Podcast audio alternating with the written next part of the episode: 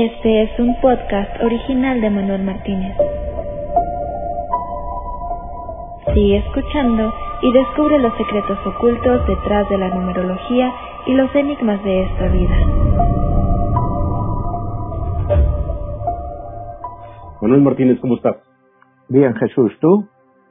Muy bien, bueno, dando inicio a una nueva temporada más aquí de Códigos Secretos y hoy estamos con un tema especial que nuestro, nos ha pedido nuestra audiencia que tiene que ver con los templarios, los misterios que hay de esa orden medieval, de esa época, a donde surgieron estos personajes que cambiaron la historia eh, de su momento. ¿Quiénes son, Manuel, y qué nos pudieras decir en referencia de esos misterios? Porque se hablan muchas cosas de ellos. ¿Qué hay detrás de los templarios?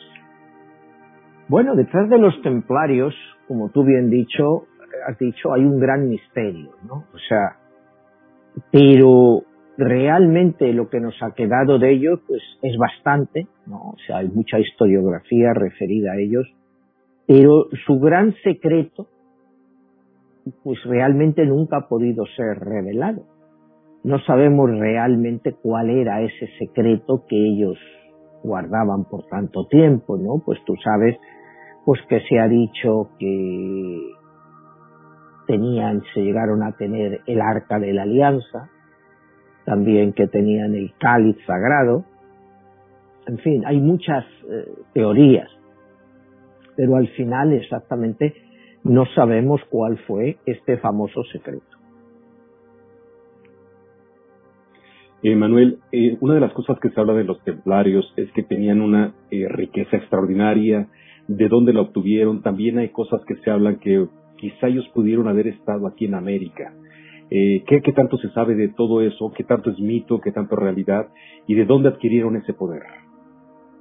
Bueno, el poder lo, adquirieron eh, poco a poco con todas las innovaciones que ellos eh, hicieron, sobre todo lo que es en el ámbito bancario. los templarios realmente crearon lo que es hoy en día la banca moderna. Crearon eh, lo que hoy podríamos llamar eh, pues los cheques de viajero o una carta de crédito, porque ellos a través de sus fortalezas, cuando una persona, un peregrino, un hombre de negocios, tenía que viajar hacia Tierra Santa, pues lógicamente no podía ir con todo su dinero, con todo el dinero que necesitaba para el viaje. Entonces los templarios idearon eh, esta especie de carta de crédito o como te he dicho anteriormente, quizá cheque de viajero, en el cual digamos que ellos estaban en Europa, este viajero, este peregrino, este hombre que quería hacer negocios, y depositaba una cierta cantidad de dinero que iba a necesitar para todo su viaje, y lo depositaba en Europa en uno de los castillos templarios, en una de las órdenes templarias. Entonces, a través de esta carta de crédito o salvoconducto, él podría ir retirando dinero entre en los diferentes puntos por los que él iba viajando. Es decir, eh, para darte una idea de las distancias, ir de Europa a Tierra Santa, lo que era el Israel de entonces, o los santos lugares, como se les denominaba, eh, normalmente eh, el viaje podría tardar un año. Un viaje a los santos lugares, a Tierra Santa, eh, como se denominaba a todos estos lugares, pues era un viaje muy complicado y que tardaba en hacerse aproximadamente un año.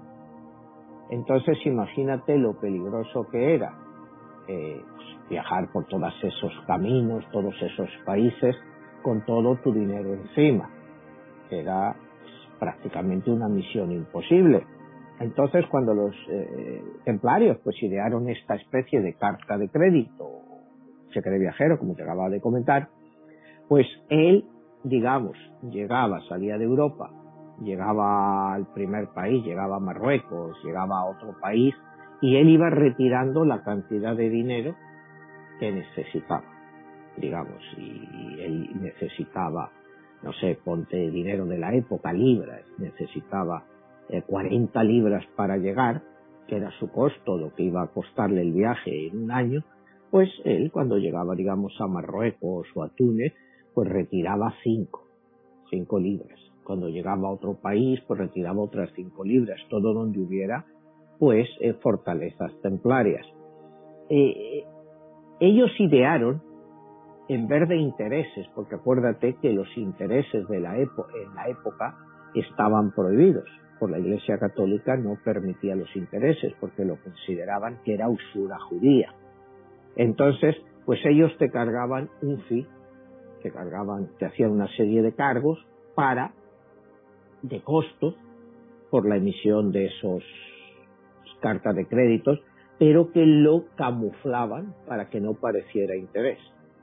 Entonces, eh, a través de esa forma, pues los templarios, como tú me preguntabas de dónde viene su fortuna, pues empezaron a amasar grandes cantidades de dinero.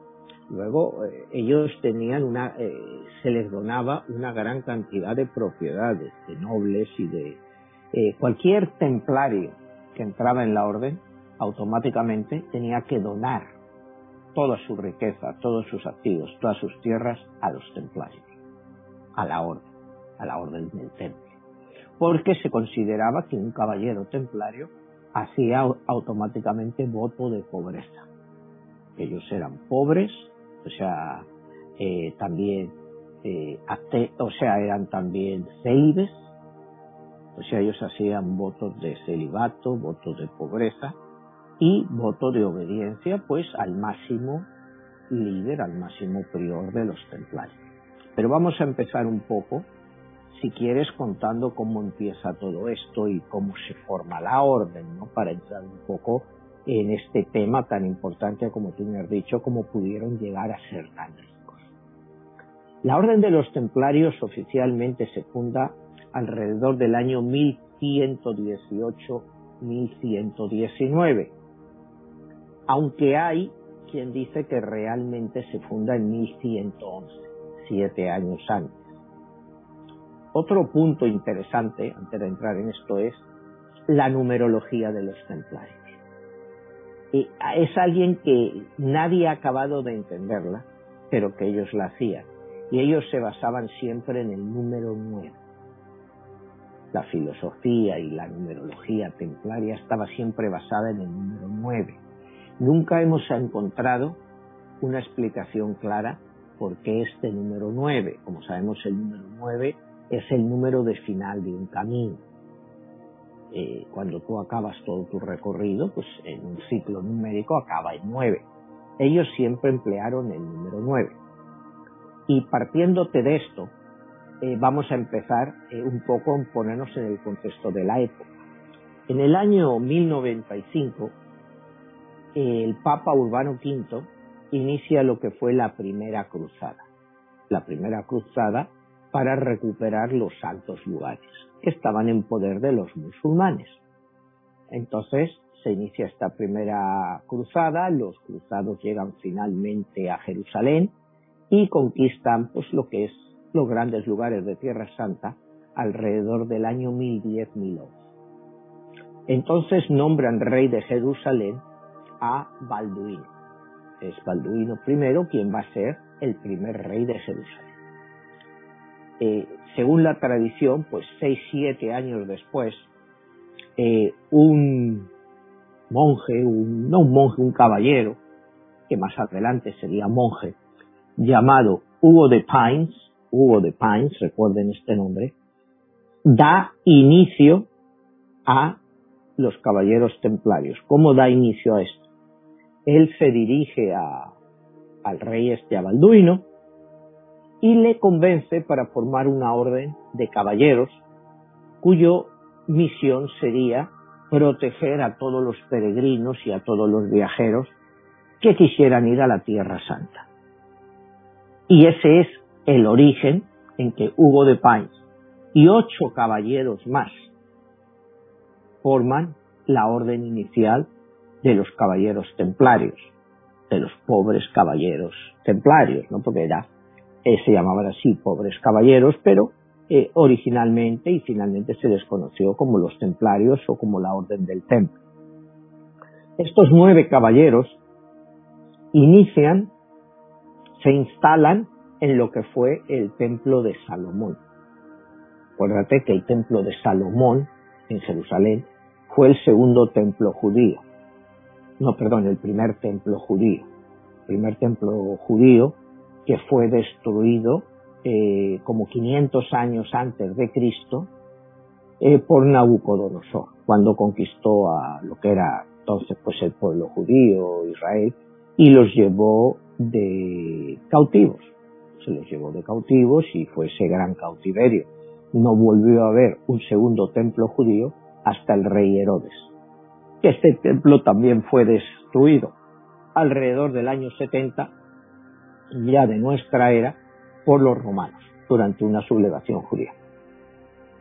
Entonces, este templo de Salomón, donde había estado originariamente, es donde se instala el cuartel general de los caballeros templarios. Aquí viene a originarse parte de la leyenda, porque estos nueve caballeros, otra vez por nueve años, siempre utilizando el número nueve, se dedican a excavar y buscar, a ver qué había ahí. Y de ahí viene la leyenda que ellos descubrieron el gran tesoro judío que había sido acumulado en el templo de Salomón. ¿Qué hay de verdad, qué hay de mentira? Lo que sí es cierto que empezaron a acumular eh, grandes riquezas eh, a través de estas excavaciones. No se sabe lo que había. Otras teorías te dicen que descubrieron el cáliz, el famoso cáliz de, de, la última cena, ¿no? que era una reliquia de las más buscadas. Y de ahí se dice también que ellos descubrieron la verdadera historia de Cristo y su relación con María Magdalena. Cuando ellos se supone que, a través de textos que logran encontrar, descubren que Cristo y María Magdalena pues estuvieron casados unidos y que tuvieron uno o varios hijos, hay quien dice, parte de la leyenda, que empezaron a chantajear al Vaticano a lo que era entonces pues el Vaticano, a la Iglesia de Roma. ¿Por qué hacían esto? Bueno, eh, si realmente Cristo y María Magdalena realmente hubieran estado casados o tenido una relación, pues las y no hubiera muerto Cristo en la cruz, porque hubiera seguido con María Magdalena, como vimos a través también de, luego se ha visto en películas y en libros como el Código da Vinci, pues en los fundamentos de la religión cristiana, del catolicismo de la época, pues hubieran sido totalmente destruidos. Entonces, hay teorías que dicen que los templarios pues se dedicaron a chantajear a la iglesia pues prácticamente por 200 años. Es verdad, es mentira. El caso que a nosotros pues no nos han quedado documentos de nada. Puede ser verdad, puede ser mentira, pero no lo sabemos. Pero es parte de la leyenda que ellos descubrieron. El famoso Santo Grial, y que el Santo Grial era, bueno, pues, eh, como se dice en francés, eh, la sangre real, sangrial, san royal. O sea, que eso lo hemos visto, como te digo, casi todos los que hayan visto o leído el Código da Vinci.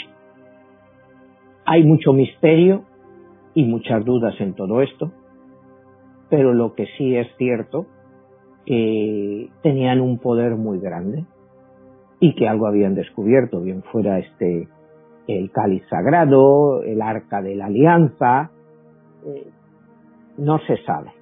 O sea, realmente por mucho que se ha escrito, solo han quedado teorías y elucubraciones, pero no tenemos una base real para saber qué es objetos estos míticos de la religión tanto judía como cristiana pudieron haber encontrado. Eh, Manuel, eh, perdón, rápidamente en esta parte que estás hablando de estos objetos míticos, eh, quisiera preguntarte, ¿por qué la importancia de buscar el Santo Grial? ¿Por qué la importancia de encontrar esos tesoros escondidos? Ellos sabían el poder que tenía en su momento todo este tipo de reliquias históricas. Hombre, sí, lógicamente, acuérdate por todos los primeros eh, centenares de años, estamos hablando que ya estamos en el año 1100. Siempre habían sido objeto de especulación y de que estaban en algún lugar escondidos y que esos objetos al encontrarlos te iban a dar un poder infinito. Pues estabas hablando, bueno, pues algo que había pertenecido directamente al Creador, a Dios, a Cristo, es lo que ellos creían, que Cristo pues era Dios, entonces poder tener el objeto, el cal, en el cual para ellos, o sea, nuestro Señor había celebrado la última cena, pues era una reliquia de un valor incalculable y de un poder infinito. Tú estabas tocando algo que había tocado Cristo. O sea, era prueba tangible no solo de la existencia de Cristo, sino del poder de Cristo. Entonces, pues una reliquia que hoy en día todavía se sigue buscando. Acuérdate que hay muchas iglesias en diferentes ciudades del mundo que claman, pues que tienen el cáliz de la última cena, ¿no? Y ninguna se sabe, o sea, se cree que sea cierto, o sea, sí tienen antigüedad, pero lógicamente que sea el último cáliz en el cual Cristo celebró pues, la Eucaristía, pues es difícil de probar, sin embargo, pues te digo, hay ciudades, por ejemplo en España, en la Catedral de Valencia, pues hay un cáliz que se supone que es posiblemente el más antiguo que se conoce, pero que sea el cáliz de la última cena, pues es muy discutible, también los tienes en otros sitios en Italia y otros países, igual que tiene restos que también los cruzados buscaban de lo que se llama la Veracruz. La Veracruz es la cruz en la cual Cristo fue crucificado.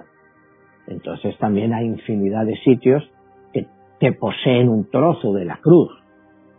Eh, es como todo, ¿no? O sea, la verosimilitud de que ese trozo de, de reliquia de la Veracruz que tienen estos monasterios o abadías, pues es muy dudosa. Pero los caballeros templarios eh, querían tener también una evidencia de la cruz donde Cristo fue sacrificado. Entonces, pues también parece que tenían restos de la Veracruz, que tenían todo un valor mucho más simbólico que real. Pero el hecho de tenerlos, pues les hacía ser muy poderosos porque todas estas cosas se suponían que eran milagrosas, todas estas reliquias se suponen que son milagrosas y al que las posee, pues le dan una fuerza y un poder infinito. Entonces, partiendo de eso, me preguntabas, eh, lo habíamos dejado antes, cuando otra de las teorías que dice que, que realmente pues eh, estaban chantajeando a la iglesia, pues eh, tiene la misma verosimilitud que pueda tener cualquier otra teoría. Puede ser cierto, pero a la vez puede ser totalmente falso, porque aunque hubieran chantajeado a la Iglesia Católica de la época eh, con la relación entre Cristo y María Magdalena, la comunicación en la época pues, dejaba mucho que desear. Por mucho que hubieran querido propagar, digamos, esa teoría, Imagínate, pues, para que te llegara a todas las partes de Europa. Era pues, una misión un poco complicada.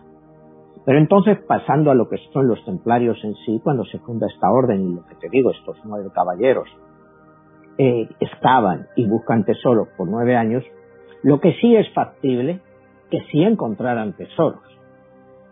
Eso sí, pudieran encontrar diamantes, oro, eso sí es factible que lo pudieran encontrar. Eh, otra cosa más dudosa es, como te decía, lo de las reliquias. Pero partiendo de que tenían un tesoro que realmente ellos llegaron a acumular un tesoro inmenso. No quiere decir que viniera de Jerusalén necesariamente, porque como veremos a continuación, ellos se convierten en la orden de caballería eh, más importante pues por los siglos lo que son el siglo XI, o sea, el XI ya no, o sea, realmente siglo XII y siglo XIII. Es la orden de caballería más importante que hay. Perdón, me repetías, me decías que se, eh, convirtieron en la orden eh, más importante del siglo XI y, y, perdón. Sí, sobre todo del siglo XII y del siglo XIII. las órdenes de caballería y, militar, o sea, cuando hablo de caballería, claro, la orden militar más importante del mundo. Realmente tampoco fueron muy numerosos, porque era muy, muy difícil poder entrar en esta orden.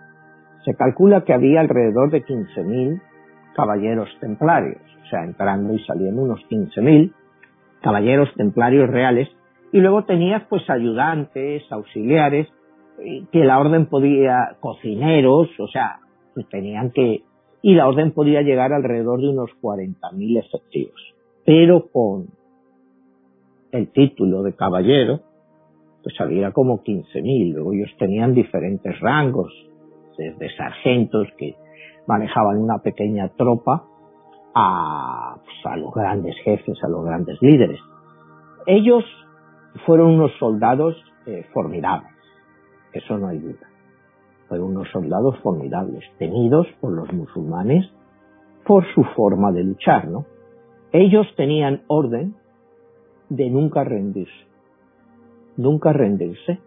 Si las fuerzas eran de uno a tres, o sea, decir, un caballero templario contra tres eh, musulmanes, nunca se podía rendir. Tenía que morir combatiendo. O sea, tenía que morir combatiendo. Y para darte una idea de los 63 grandes maestres, grandes líderes de la orden templaria, 49 murieron luchando. O sea, solo en esos 200 años hubo 63, 49 murieron luchando. O sea, para darte idea y hasta dónde llevaban sus órdenes esta gente a cabo, ya te digo. Nunca se podían rendir y si se rendían era por orden de sus superiores y que te digo, para darles esa orden de rendirse, era que las fuerzas tuvieran que ser mucho mayor de una a tres. Normalmente eh, morían en combate, como te digo, porque nunca se rendían, y cuando eran cogidos prisioneros, pues realmente eran ejecutados, porque ellos tampoco aceptaban el cambio a cambio de un rescate. O sea, la orden no pagaba un rescate por sus caballeros es otra norma que tampoco era aceptada. Es decir, entonces, pues cuando los musulmanes o sus enemigos pues los hacían prisioneros, normalmente los ejecutaban y normalmente pues los torturaban. Entonces, pues sigamos con, con la historia de ellos. Estamos en, en 1129, después de las excavaciones, la vuelta a Europa, empiezan a formar pequeñas eh, poblaciones o pequeñas fortalezas y poco a poco, pues con el paso de los años, lo van convirtiendo en auténticas fortalezas y castillos. Ellos, por eso tú ves en Europa que hay muchísimos castillos templarios todavía como reliquias, y era donde ellos pues realmente eh, vivían y desde donde ayudaban pues a todos los peregrinos. Cuando alguien quería unirse a la orden de los caballeros templarios, normalmente tenía que ser noble. O sea, ellos no admitían a un lacayo, no, tenías que ser una persona noble, de sangre noble o de sangre real para poder ser miembro de esta orden. Entonces, como te decía antes, una vez que tú entrabas a la orden, renunciabas a todas tus propiedades que automáticamente pasaban a ser parte de esta orden. Eran parte de los templarios. Por ahí, al unirse tantas personas de poder, es lo que hace que, claro, que la fortuna de los templarios sea la fortuna más grande que había en la época. Era mucho más grande que la fortuna de los reyes era muchísimo más grande que la fortuna de los reyes. Eran la gran fortuna y, como te decía antes, se convirtieron en los primeros banqueros de Europa porque ellos prestaban a los reyes. Ellos prestaban a los reyes, a las monarquías, para las guerras, para las necesidades que pudieran tener y, como te digo, cobraban un fee les cobraban, ah, pero no podían cobrar intereses porque te digo, estaban prohibidos en la época. Pero aún así acumularon tantísima riqueza y se convirtieron en el poder más grande en la sombra eh, de toda Europa. O sea, la Iglesia no llegó a tener en sí, lo que era el Vaticano, tanta fortuna y tanto dinero como llegaron a acumular los caballeros templarios. Entonces, esto también les creó pues muchas envidias y muchos odios. Y es así como eh, en el año 1312, realmente fue en 1307, cuando ya era el, último gran maestre, eh, Jacques de Molay, el último gran maestre de los templarios, en el año 1307 el rey Felipe IV, denominado Felipe IV el Hermoso de Francia, eh, decide acabar con ellos. ¿Por qué Felipe IV decide acabar con ellos? Una gran parte de los caballeros templarios eran originarios de Francia. Había por todas partes, pero acuérdate, el origen son eh, con Hugo de Pines y otros caballeros eran franceses. Entonces, una gran parte de la riqueza templaria estaba en Francia, como te digo, estaba dividida por toda Europa. Eh, unos años antes de 1307 había habido una revuelta en París. Entonces, eh, el rey, este Felipe IV, se refugió en el castillo de los templarios en París. Entonces, cuando este hombre entró allí y vio la enorme riqueza, porque se dice que él vio el tesoro templario allí, y fue cuando le dio la idea, cuando se calmaron las cosas, de él quedarse con el tesoro. Y se mueve libremente por el castillo. Entonces, él ve la tremenda riqueza y los tremendos eh, tesoros que tienen allí acumulados los templarios.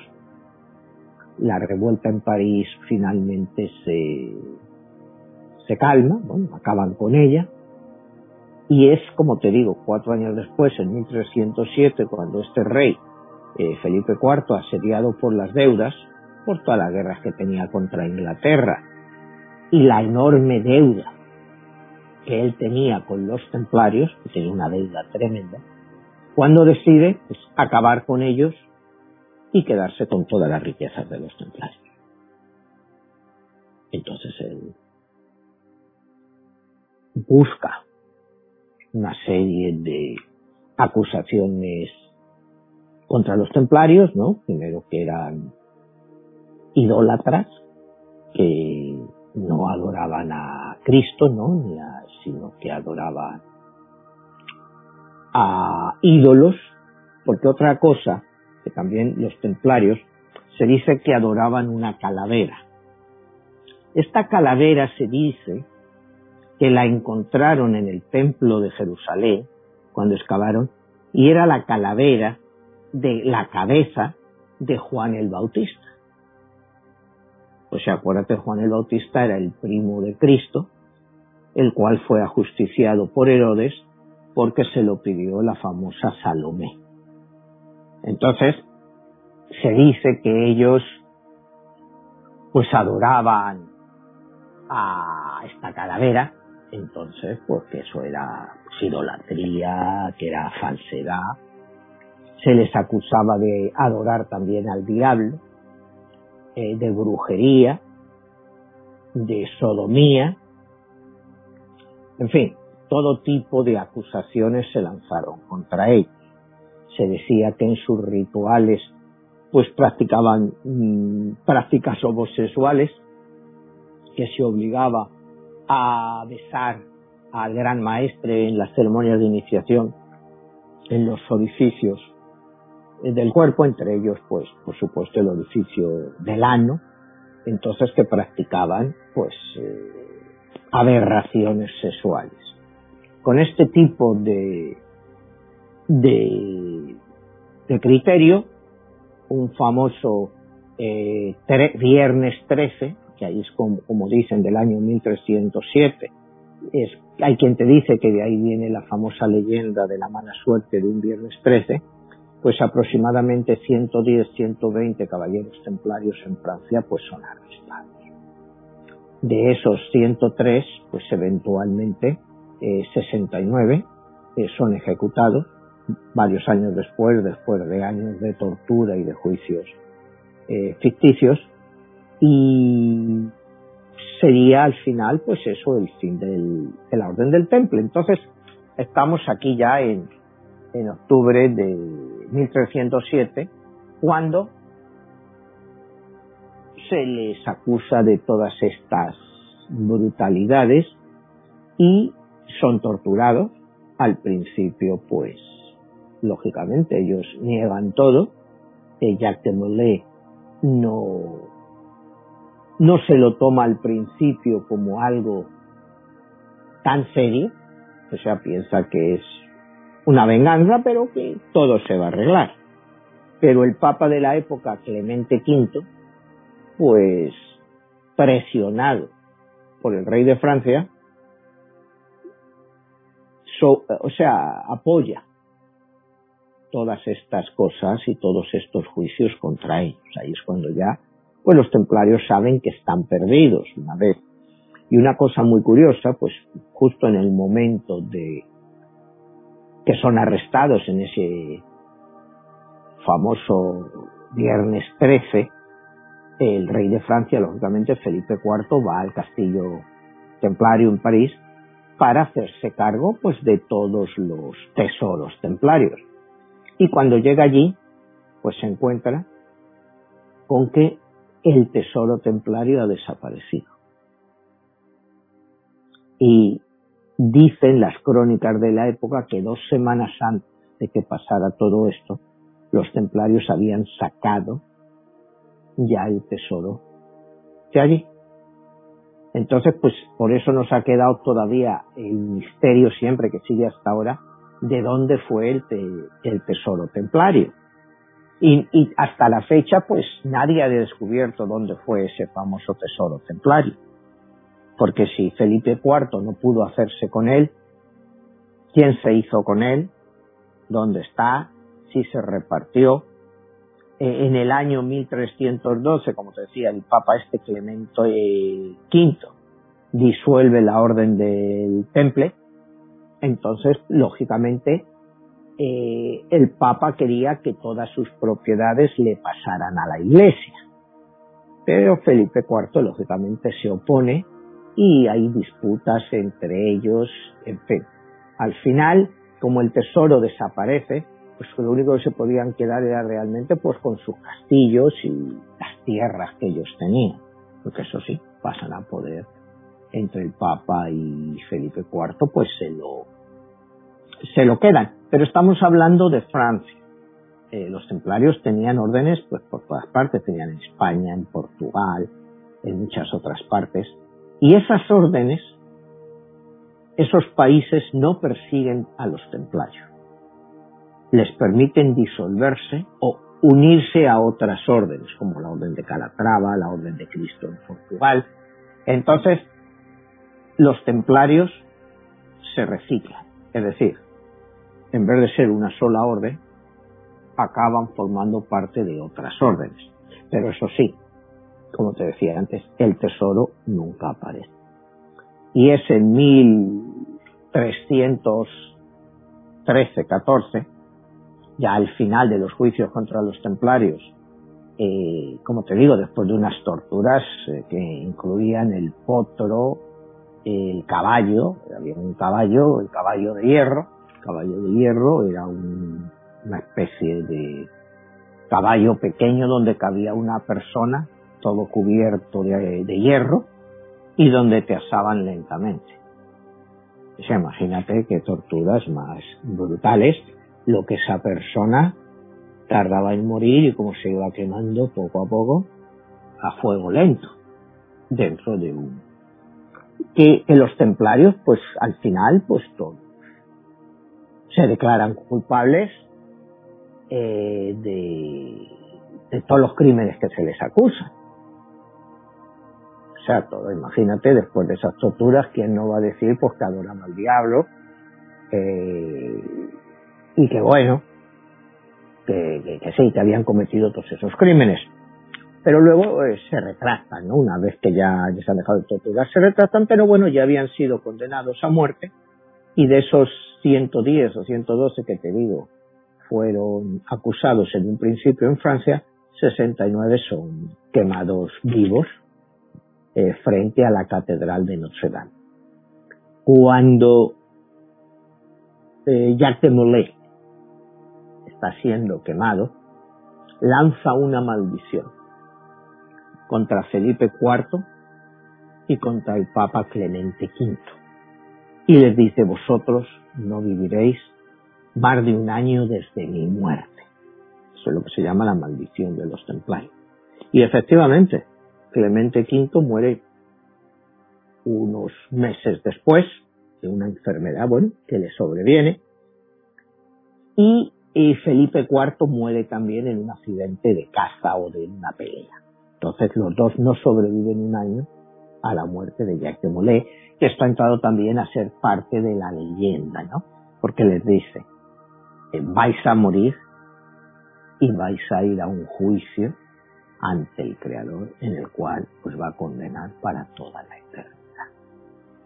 O sea, hay mucho misticismo en todo esto, ¿no? Eh, en ellos, eh, cuál era el poder, ¿Qué, qué es lo que ellos tenían. Si te fijas cómo era la túnica, el uniforme templario, era una túnica blanca con una cruz roja. Hay quien dice, también te hablo mucho de esto, de leyendas, pueden ser real, que ellos fueron los primeros que llegaron a América en el siglo XIII, eh, que fueron los templarios los que llegaron a América. ¿Por qué dicen eso? Los caballeros templarios tenían una cantidad increíble de plata. Y la plata en esa época estaba muy escasa en Europa, porque todas las minas con las excavaciones que, que tenían acceso en esa época, pues estaban realmente ya exhaustas prácticamente no había plata en circulación en Europa nueva. No se podía emitir porque no había plata, era lo que había, ¿no? Llegaba plata de Oriente, pero tampoco en cantidades suficientes para satisfacer la demanda. Y sin embargo, pues los templarios tenían una gran cantidad siempre de, plata. Entonces se dice que la trajeron de América. ¿Y, ¿Y qué te dicen en eso? Bueno, pues cuando los descubridores españoles y los conquistadores llegan, hay crónicas que te dicen, pues, de algunas poblaciones de los habitantes de esas zonas de la época en que adoraban a un dios barbudo y que iba con una especie de capa blanca con el símbolo de la cruz roja, tal y como era la capa de los templarios. ¿Qué hay de verdad, qué hay de mentira en esta? Pues no sé, pero otra anécdota que también te cuentan es las carabelas de Colón. ¿Por qué Colón, cuando vemos unas imágenes de la Pinta, la Niña y la Santa María, pues son las tres carabelas con una gran, las velas blancas y en medio la cruz roja de los templarios, la misma cruz. Cualquier persona que veas un grabado de las tres carabelas, eso es lo primero que te llama la atención aunque no las relaciones con los templarios. Pero parte de la leyenda dice eso, pues, que Colón se fue con esto por si los indígenas reconocían el símbolo como un símbolo de alguien que había estado allí antes y al cual ellos consideraban como un dios. Te digo, hay muchas cosas de estas pues que realmente no podemos probar, pero que son muy curiosas. Y esto de las carabelas pues es muy curioso, ¿no? Yo creo que muchísima gente, pues que nos esté viendo, pues nunca han, pensado en esto, que las carabelas de Colón era exactamente el uniforme templario. Blanco y la cruz roja. Con esto te quiero decir que el misterio templario, pues, sigue ahí. Eh, realmente no sabemos lo que fue, lo que sí sabemos es que, como te decía antes, que dieron origen a la banca, al sistema bancario como hoy en día lo conocemos, eh, con comisiones, sí. Manuel, también se habla de que eh, detrás de los templarios surgieron eh, otras sociedades secretas. ¿Qué tanto pudiera haber de cierto y que quizá fueron los fundadores de la masonería? Bueno, pues eso está muy claro de que sí, de que el inicio de la masonería pues se basa mucho en los caballeros templarios. Eh, tú ves muchos símbolos hoy de la masonería pues que eran símbolos templarios. Hay grados en los masones pues que se llama el grado templario. O sea, el origen de los masones, pues sí, ahí. Y se dijo por tiempo, pues que ellos los masones pues conservaban parte de los secretos templarios. Eso está prácticamente probado que sí que es cierto, que los templarios, pues la masonería en su formación, sus orígenes, pues se basa en muchos ritos y normas de los caballeros templarios. Que ellos hayan podido tener conocimientos diferentes a los que ahora tenemos. Es como hemos hablado otras veces. En la época, pues había conocimientos que, que podías pensar que eran increíbles. Hoy en día, yo no creo que ni los masones ni los templarios tengan ningún conocimiento diferente al que pudiéramos tener hoy. Y te hablo en relación a misticismo y cosas de esas. Eh, no creo, o sea, volvemos a lo mismo, ¿no? Siempre eso, el, cáliz de, las grandes reliquias, pues que eso ha estado en boga pues desde mucho antes incluso de los templarios. O sea, siempre se ha buscado, pues como te decía, los, los artículos o las reliquias que pudieran quedar de la época de Cristo volver a lo de María Magdalena y Cristo.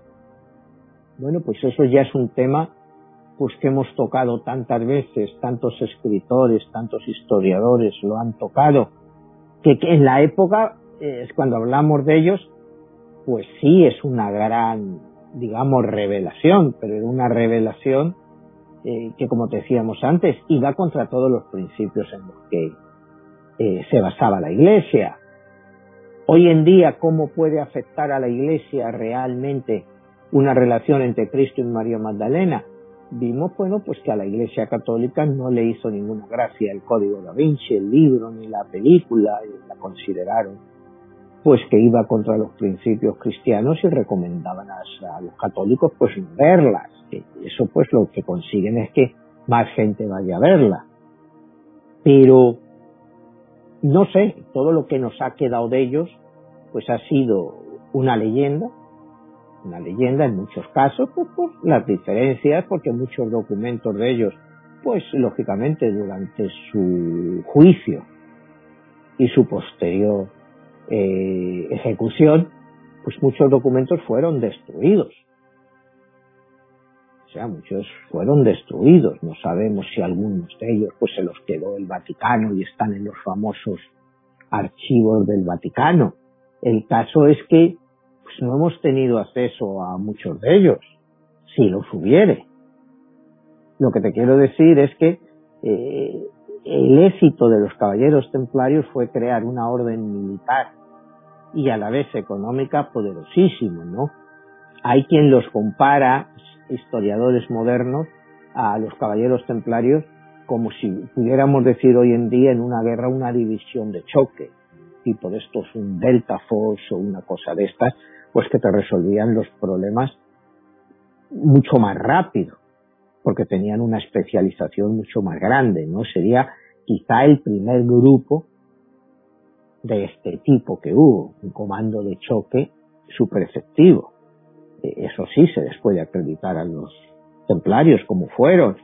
Como te digo, para mí lo más importante es que fue el inicio del comercio, de las cartas de crédito, de todo eso, que más adelante pues harían mucho más viable lo que fueron los viajes de las personas, porque ya con este sistema, pues los personas que tenían que, que viajar, tanto como pues por motivos religiosos para visitar los lugares, pero o por motivos económicos para hacer negocio, pues iban mucho más protegidos al no tener que llevar todo su dinero encima. Entonces, son innovaciones muy importantes la que estas personas o estos caballeros nos dan a lo largo de 200 años. Eran personas, como te digo, muy religiosas, muy humildes. El símbolo de los templarios, acuérdate, es dos, dos caballeros subidos en el mismo caballo. Ese era el símbolo de los templarios, dos caballeros subidos en el mismo caballo. Con ellos significaban la fraternidad y a la vez la frugalidad, el compartir todo.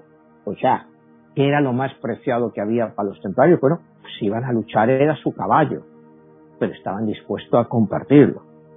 O sea, eran principios cristianos también eh, muy básicos, o sea, austeridad, por eso todos ellos eran pobres, se les daba dos camisas al año, que ellos tenían que cuidar, limpiar, pero no se les daba más de dos camisas, aunque se lo hubieran roto en combate, tenían que, o sea, unas normas muy estrictas, muy estrictas, y que los hicieron realmente pues únicos en su época, no solo ya por el poder que acumularon, sino por la poca ostentación que durante 200 años estas personas hicieron.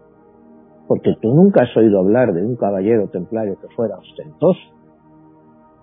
Ni siquiera, o sea, tú nunca.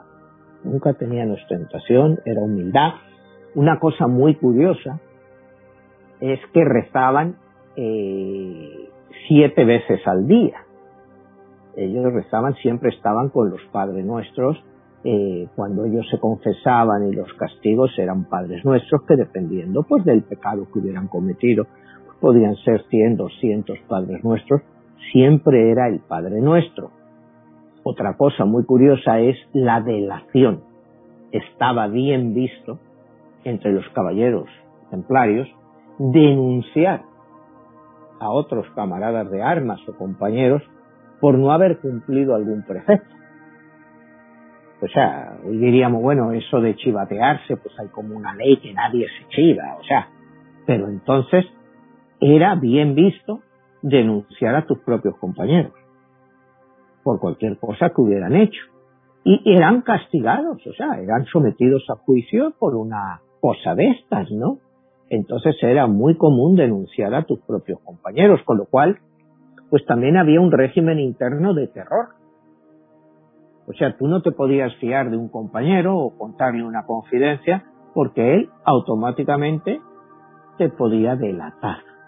O sea, estos son, digamos, detalles del funcionamiento de la época, como te digo, eh, que hoy en día quizá nos chocarían, pero que en su orden, pues eran principios fundamentales eh, para el manejo de, su día a día, ¿no? Entonces, eh, bueno, gente que muere por ti porque puede en una batalla, esta gente luchaba hasta la muerte, como hemos dicho antes, y que te había salvado la vida, y a lo mejor eh, al día siguiente, pues un compañero al que le había salvado la vida te delataba por cualquier historia pequeña, vulgar, pues era, eh, cuando lo analizas, pues un poco difícil a veces de entender.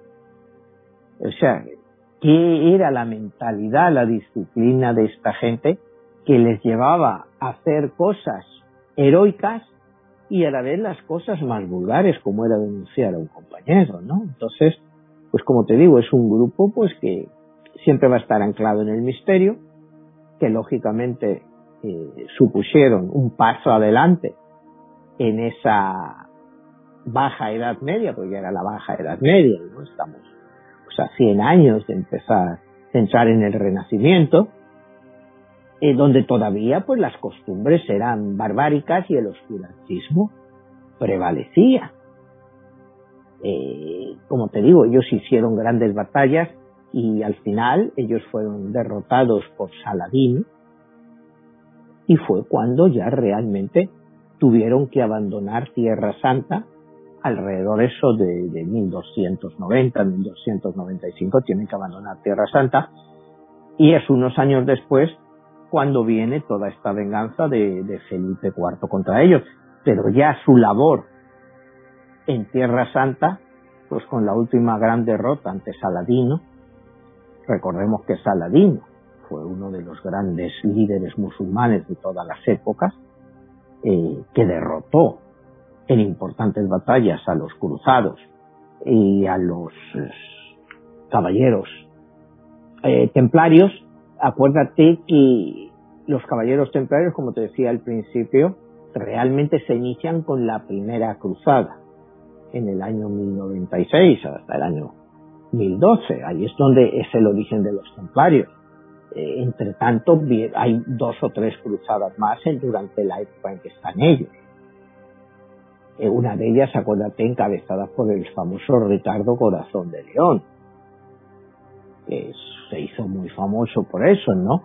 Y los caballeros templarios, por supuesto, estaban allí también luchando hasta que, bueno, viene la famosa derrota con Saladino en la famosa batalla de los cuernos de Hatán y ya pues ya inician el repliegue definitivo, la vuelta a Europa y a sus posesiones de castillos y, su final, pero a la vez, como te decía, no es un final, sino que es una eh, vuelta mucho más pequeña, pero que se asemejan, se entronan, se enrolan en otras órdenes. O sea que los conocimientos pues los siguen llevando y eso se los traspasan a otras órdenes, aunque ya no es con la misma fortaleza ni con los mismos principios. Pero las grandes dudas que, como te digo, nos siguen quedando es qué es lo que los caballeros templarios encontraron en Jerusalén, si encontraron algo, si encontraron realmente alguna de estas reliquias o no, o todo ha sido producto de la fantasía. Y, bueno, y si algún día pues, los excavadores o los arqueólogos serán capaces de encontrar en algún sitio el famoso tesoro templario que, como te digo, desaparece dos semanas santas de, la venganza de Felipe IV contra él. ¿no? Esas son pues incógnitas que nos quedan, como la de si llegaron primero a América. Bueno, no sé si algún día podremos resolver esas incógnitas, pero lo que sí ha quedado pues es la leyenda de ellos.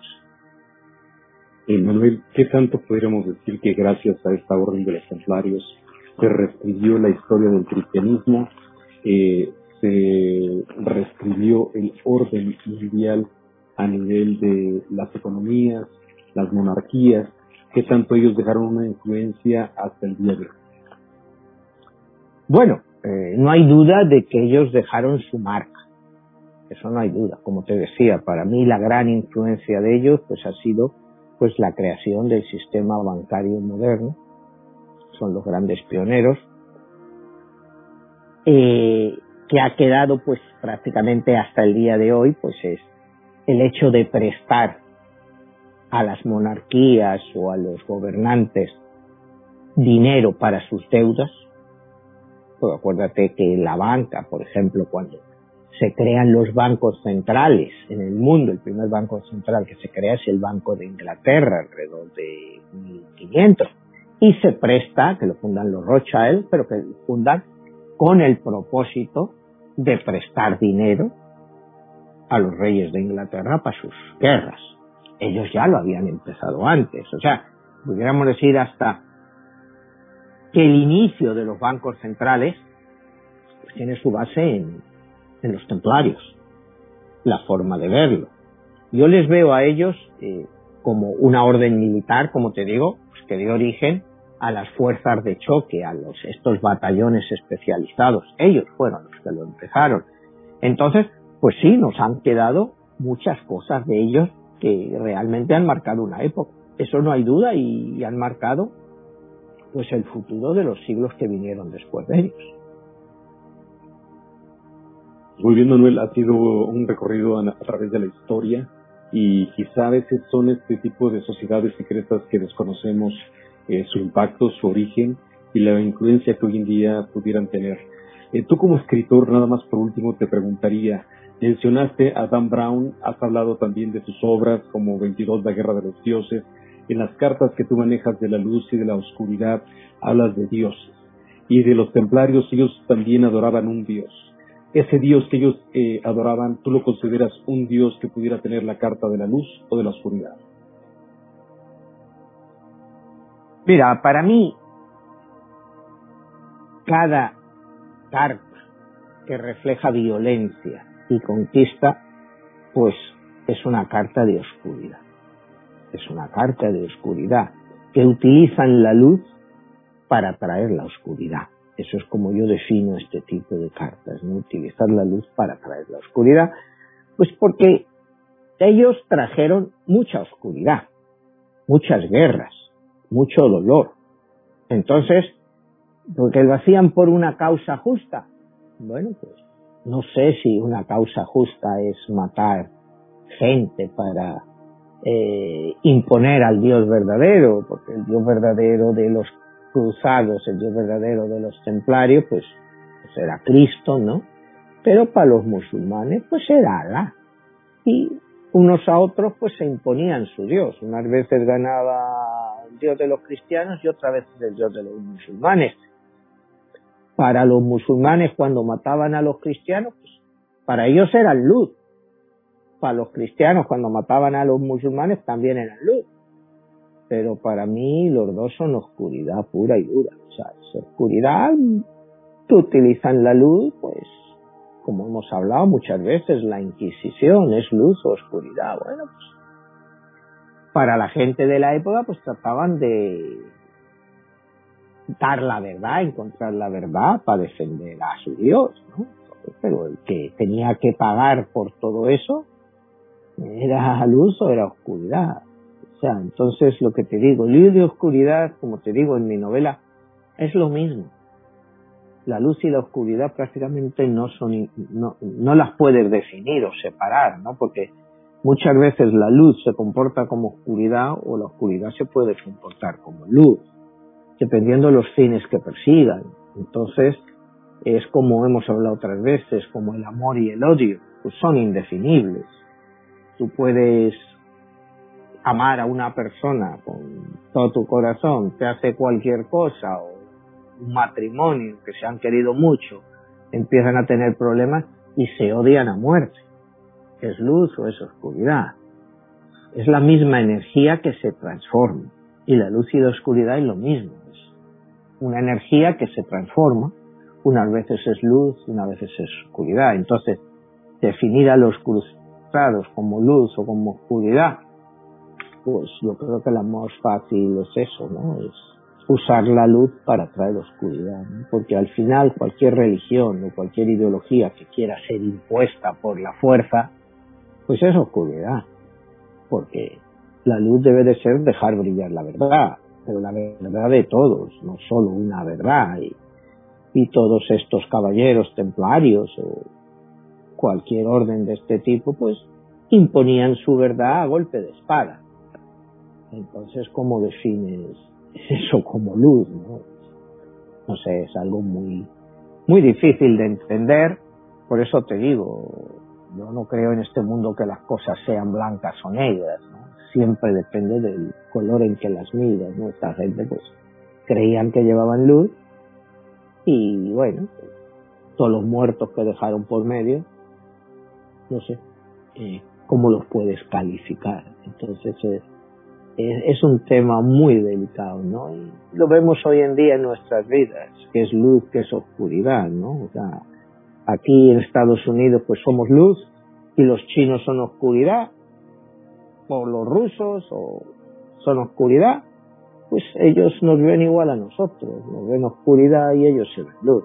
O sea, siempre depende del color con el que lo miras y nadie te va a cambiar de idea de eso, ¿no? Nosotros siempre nos creemos los buenos poseedores de la verdad, y los otros son los malos. Pues en esta época los caballeros templarios pues eran lo mismo, ellos eran los buenos, los otros eran los malos, hasta que llegan los malos y los echan de Tierra Santa. Entonces, pues todo sigue igual hoy en día, como te digo, es lo mismo, ¿no? O sea, hablamos aquí, vemos que es esto, que fíjate que esta gente que malos son, y, y cómo nos ven ellos a nosotros. Entonces, no veo luz ni oscuridad, veo todo lo mismo. Muy bien, Manuel. Eh, nos preguntan nuevamente eh, de los audiolibros, ¿dónde lo pueden este, conseguir todas tus novelas y bueno, dónde pueden escuchar todos esos programas en Spotify. Exactamente, todo lo pueden escuchar en Spotify y los libros pues los pueden adquirir, como hemos dicho, en, eh, mayoritariamente todos en Amazon y los audiolibros pues también en Audible, que es parte de Amazon, en inglés y en español, donde prefieran. Pues muy bien, Manuel, te agradezco muchísimo y bueno, pues esta ha sido una eh, presentación histórica en retrospectiva de una de las grandes eh, sociedades secretas que cambió la historia de la humanidad. Y bueno, Manuel, nos estamos viendo hasta la próxima. Hasta la próxima, Jesús.